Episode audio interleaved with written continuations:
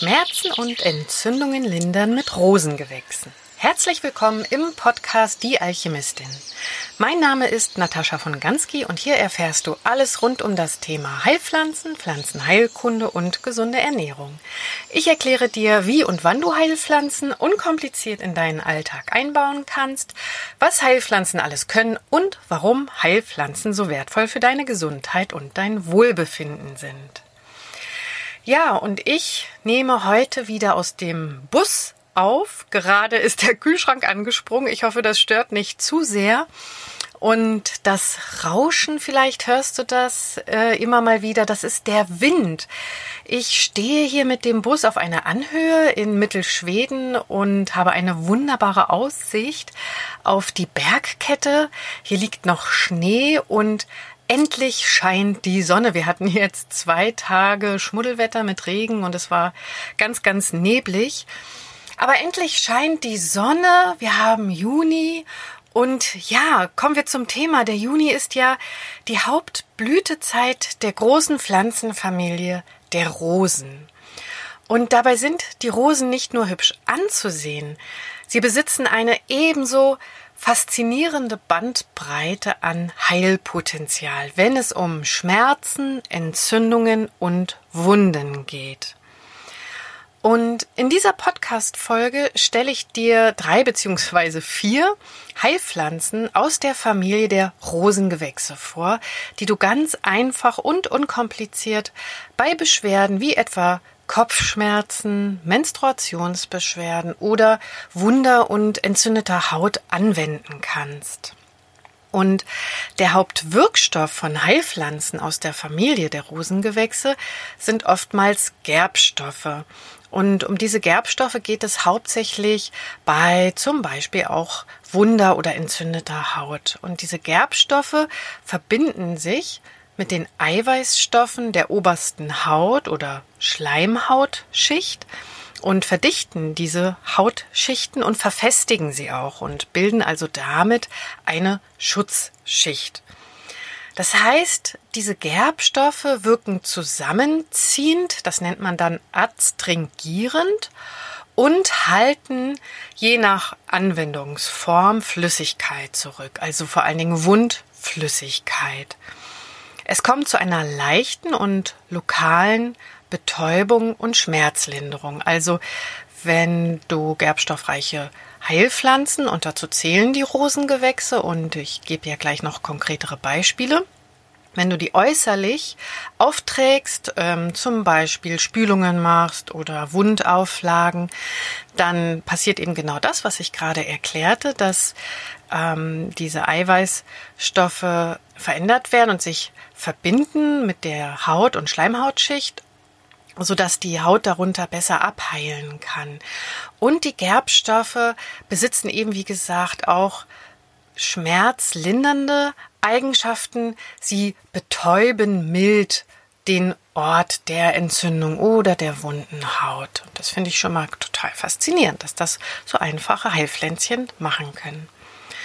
Und auf diese Art der Wirkung der Gerbstoffe kommen nämlich auch Blutungen bei Wunden zum Beispiel besser zum Stillstand.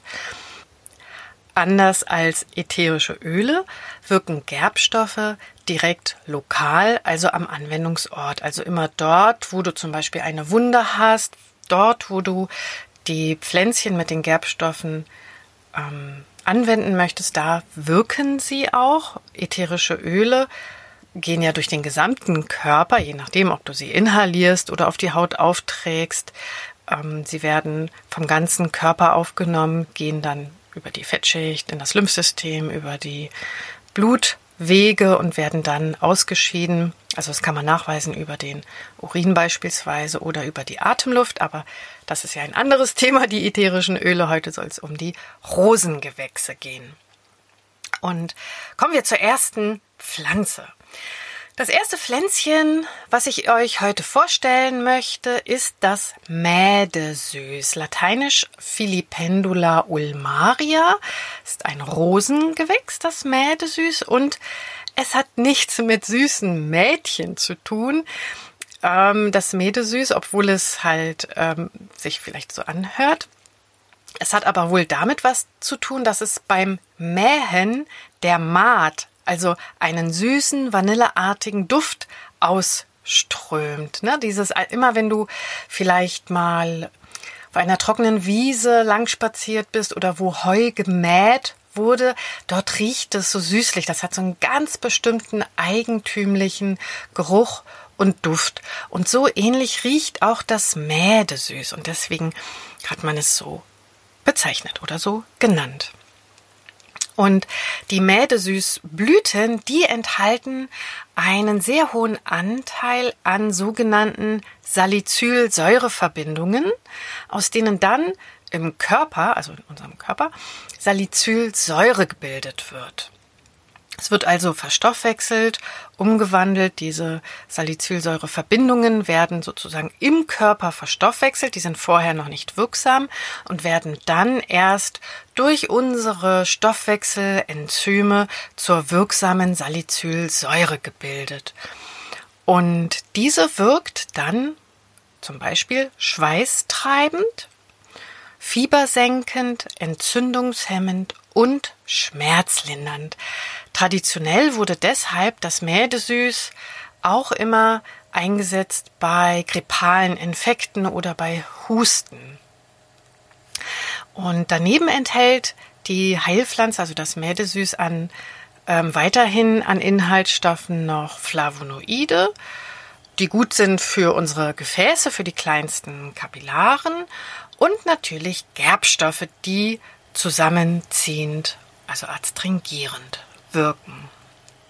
Und wie kannst du nun das Mädesüß anwenden? Es stellt beispielsweise eine sehr gute Alternative zu Weidenrinde dar. Auch die Weidenrinde hat ähnliche Inhaltsstoffe wie das Mädesüß, diese Salicylsäureverbindungen.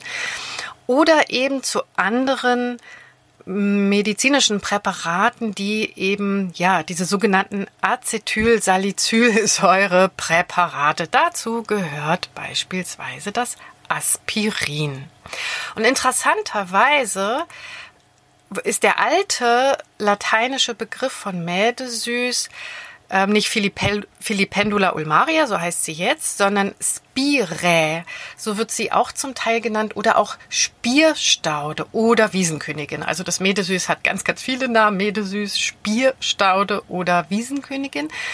Und Spierstaude oder der alte lateinische Begriff des Mädesüß ist Spire ulmaria und in diesem Begriff Spire oder Spierstaude steckt immer noch der Name von Aspirin drin. Nämlich danach hat sich die Firma benannt oder hat dieses Medikament sozusagen, dieser, dieses Fertigpräparat. Also, Medesüß stellt eine Alternative zur Weidenrinde dar oder eben zu ähm, chemischen, medizinischen Präparaten und ist sehr viel besser verträglicher und sanfter in seiner Wirkung. Das heißt, ein Mädesüß-Tee können auch kleine Kinder trinken, zum Beispiel bei einer Grippe ähm, oder beziehungsweise wenn kleine Kinder Fieber haben. Die fiebern ja noch recht häufig und Fieber geht oftmals mit Kopfschmerzen einher. Und kleine Kinder dürfen kein Aspirin nehmen. Ähm, das kann die Leber nicht verstoffwechseln. Aber die Salicylsäure aus der Pflanze, vor allen Dingen aus dem Mädesüß, funktioniert ganz anders, sodass auch kleine Kinder das Mädesüß sehr, sehr gut vertragen können. Ja, also einsetzen, eine Anwendung der traditionelle Anwendung des Mädesüß. Also bei Fieber, Kopfschmerzen, Blasen, aber auch Nierenleiden, und traditionell auch bei rheumatischen Beschwerden. Und speziell bei Frauen wurden mit dem Medesüß sehr, sehr gute Erfahrungen bei der Behandlung von den typischen, ja, Frauenbeschwerden, allen voran den Menstruationsbeschwerden gemacht. Ähm, genau, das, da ist das Medesüß natürlich auch sehr gut einsetzbar. Menstruationsbeschwerden, Regelschmerzen, aber auch Kopfschmerzen und Migräne. Verwendet werden von dem Mädesüß entweder nur die Blüten oder aber das Kraut, also die Blätter mit den Blüten. Also der höchste Gehalt dieser Salicylsäureverbindung, die auch die schmerzlindernden Eigenschaften haben, die sitzen in den Blüten. Als nächstes Heilpflänzchen, das ich euch vorstellen möchte, kommt das Gänsefingerkraut an die Reihe. Auch das Gänsefingerkraut gehört zur Familie der Rosengewächse. Potentilla anserina ist der lateinische Name von Gänsefingerkraut. Und Gänsefingerkraut wird auch in der Volksheilkunde als Krampfkraut bezeichnet. Und da können wir uns schon vorstellen, ähm, wie dieses Heilpflänzchen, wie diese Pflanze wirkt. Sie ist hauptsächlich, wird sie eingesetzt, beziehungsweise sie ganz, ganz wertvoll bei Menstruationsschmerzen. Krampfkraut deshalb genannt, das Gänsefingerkraut. Wichtig ist dabei, dass das Gänsefingerkraut auch schon einige Tage vor Einsetzen der Menstruation als Tee angewendet wird. Denn die Wirkstoffe der Pflanzen, das gilt für fast alle Heilpflanzen, übrigens auch für das Mädesüß, das hängt immer so ein bisschen mit dem Stoffwechsel zusammen. Gut, das Mädesüß wirkt vielleicht ein bisschen schneller, aber es braucht auch ein paar Stunden. Also es funktioniert nicht so schnell wie eine Schmerztablette, es braucht schon ein bisschen länger. Aber was gilt für alle Pflanzen, dass sie eben doch länger brauchen für ihre Wirkung als eben Tabletten oder chemische Arzneimittel. Und das gilt hier auch für das Gänsefingerkraut bei Menstruationsbeschwerden. Wenn du weißt, dass du unter Schmerzen leidest, dann trinke am besten schon zwei, drei Tage vor Einsetzen deiner Regel einen Tee mit Gänsefingerkraut. Er wirkt wirklich toll. Ich benutze es zum Teil auch schon immer mal wieder seit Jahren. Ich habe mal ganz starke Schmerzen, dann mal wieder weniger. Und ähm, das Gänsefingerkraut ist ein ganz, ganz wunderbares Heilpflänzchen bei Krämpfen und ja, Krämpfe, die mit, natürlich mit Schmerzen einhergehen, logischerweise. Ähm, aber auch ähm, Durchfälle, ein Durchfall. Ein Durchfall geht ja auch mit Darmkrämpfen einher und der Durchfall wird gelindert eben auch durch die Gerbstoffe im Gänsefingerkraut. Das Gänsefingerkraut hat recht viel oder hat einen sehr hohen Gerbstoffanteil, zum Teil bis zu 10 Prozent. Und diese Gerbstoffe, wie wir schon gehört haben, wirken zusammenziehend, adstringierend und wirken ja auch ein bisschen stopfend. Also auch schwarzer Tee hat ja Gerbstoffe. Deswegen hat Mutti immer gesagt, trinken schwarzen Tee oder hat ihren Tee gemacht bei Durchfall als Kind ähm, aber auch Kräuterheilpflanzen, die reich sind an Gerbstoffen, wie eben die Rosengewächse und auch das Gänsefingerkraut kann sehr gut eingesetzt werden bei Magen, aber auch Darmkrämpfen, vor allen Dingen mit Durchfall. Also ja, auch Kinder sind hiervon ja auch wieder häufiger betroffen. Wie gesagt, verwendet wird das Gänsefingerkraut innerlich als Tee, aber auch äußerlich kann Gänsefingerkraut eingesetzt werden, zum Beispiel ähm, zum Gurgeln bei Rachenentzündungen oder auch als Mundspülung bei Zahnfleischentzündungen. Und es ist auch sehr hilfreich als ein Sitzbad, zum Beispiel bei Entzündungen der ähm, ja, Vaginalschleimhaut oder Scheidenschleimhaut, aber auch bei Hämorrhoiden und ja, entzündeter Wunderhaut. Da komme ich aber später nochmal zu einer anderen Heilpflanze, die auch traditionell hier als Sitzbad eingesetzt wird oder anzuwenden ist.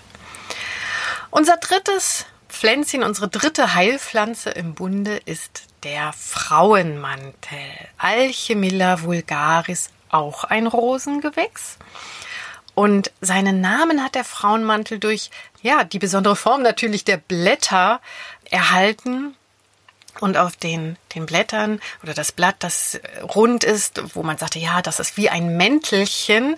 Deshalb ähm, hat man dem Frauenmantel den Namen gegeben. Und auf diesen Blättern findet man morgens häufig Tautropfen, ja, die ganz zauberhaft im Sonnenlicht glitzern. Und das nennt man Gutation, das ist ein Gutationstropfen, das schwitzt sozusagen die Pflanze aus. Das macht jetzt nicht nur der Frauenmantel, das machen auch einige andere Pflanzen. Aber man sagt, die Alchemisten fanden das sehr, sehr wertvoll und natürlich ja auch als Zauber. Und die Pflanze hat sozusagen das Wasser schon gereinigt. Das ist durch einen Reinigungsprozess in der Pflanze gegangen und deshalb war dieser Gutationstropfen auf den Blättern des Frauenmantels für die Alchemisten sehr, sehr wertvoll. Und auch Alchemilla enthält als Rosengewächs sehr viel Gerbstoffe, sechs bis acht Prozent aber auch ein paar Bitterstoffe und auch natürlich wieder Flavonoide, ein paar Farbstoffe. Der Gehalt an ja, hormonartig wirkenden Substanzen, da ist man sich noch nicht so sicher, das wird wohl in Fachkreisen diskutiert. Hormon ähnlich, Östrogen ähnlich wirken ganz, ganz viele Pflanzen, die reich sind an Flavonoiden. Da mache ich auch noch mal eine extra Podcast-Folge, wie das funktioniert mit den Hormonen. Die Pflanzen selber, die haben ja keine Hormone. Also es gibt ja nur die Knospen aus der Chemotherapie. Die haben halt ihre ganz eigenen Hormone, die sogenannten Wachstumshormone. Aber ähm, wenn man immer sagt, ja, das sind ähm, die Hormone der Pflanzen, ähm, die die da halt wirken, diese östrogenartige Wirkung, das sind keine Hormone, die wirken eben bei uns wie Hormone, weil es das ja mit dem Schlüssel-Schloss-Prinzip zusammenhängt, ähm, wo diese Wirkstoffe der Pflanze eben genau dort einrasten, einklicken, wo eigentlich ähm, ja das Hormon wäre an der Stelle ähm, wie etwa das Östrogen. Aber wie gesagt, dazu mache ich nochmal eine extra Folge. Ja, wissenschaftlich anerkannt ist die innerliche Anwendung von Frauenmantel bei leichtem Durchfall. Hahaha. Ha, ha. Das wäre ein bisschen wenig. Aber traditionell wird die Pflanze natürlich auch bei allerlei Frauenbeschwerden oder ja Beschwerden, die vor allen Dingen Frauen zu, an, mit den, an den Frauen zu kämpfen haben, eingesetzt. Das sind ähm, Regelbeschwerden, aber auch Beschwerden in den Wechseljahren oder auch ähm, den jungen Mädchen PMS-Beschwerden, wenn sie ähm, ihre Minarche haben, also die allererste Regel. Der Frauenmantel ist halt ja auch im übertragenen Sinne wie so ein Schutzmäntelchen. Und es gibt ja noch sehr viel mehr Anwendungsgebiete, die halt eben ähm, die Wissenschaft nicht erforscht hat, aber die in der Volksheilkunde traditionell eingesetzt werden und wo es halt traditionell schon seit Jahrhunderten die Erfahrungen gibt, wie eine Pflanze wirkt. Also müssen wir nicht immer auf die Wissenschaft hören. In den häufigsten Fällen bestätigt sie ja auch nur die Wirkung. Also der Frauenmantel kann eingesetzt werden, auch wie Gänsefingerkraut, bei Durchfallerkrankungen, aber auch bei Menstruationsbeschwerden. Und ja, es wird wohl auch ähm, bei Frauen, viele Frauen machen auch gute Erfahrungen äh, mit dem Frauenmantel bei unerfülltem Kinderwunsch. Und tatsächlich in meiner Praxis war der Frauenmantel, aber auch die Schafgabe, aber die Schafgabe ist kein Rosengewächs. Wir bleiben heute bei den Rosengewächsen. Aber der Frauenmantel auch immer mit dabei. Und Eingesetzt wird der Frauenmantel ganz klassisch auch als Tee, aber auch äußerlich als Sitzbad. Und dann habe ich noch ein letztes Pflänzchen für euch, die Himbeerblätter. Auch die Himbeerblätter Rubus idaeus sind Rosengewächse. Und die Blätter werden schon lang, lang, äh, lange in der Volksheilkunde eingesetzt. Mm, vor allen Dingen auch diese Gerbstoffe in den Himbeerblättern werden traditionell bei der Geburt eingesetzt, wobei es dabei auch überhaupt gar keine wissenschaftlichen Bestätigungen dazu gibt. Das heißt immer, ja, es wird halt ähm, alles das Gewebe einerseits weicher gemacht, andererseits soll es aber kräftigen, den Beckenboden kräftigen. Also da gibt es zum Teil recht widersprüchliche Angaben zu.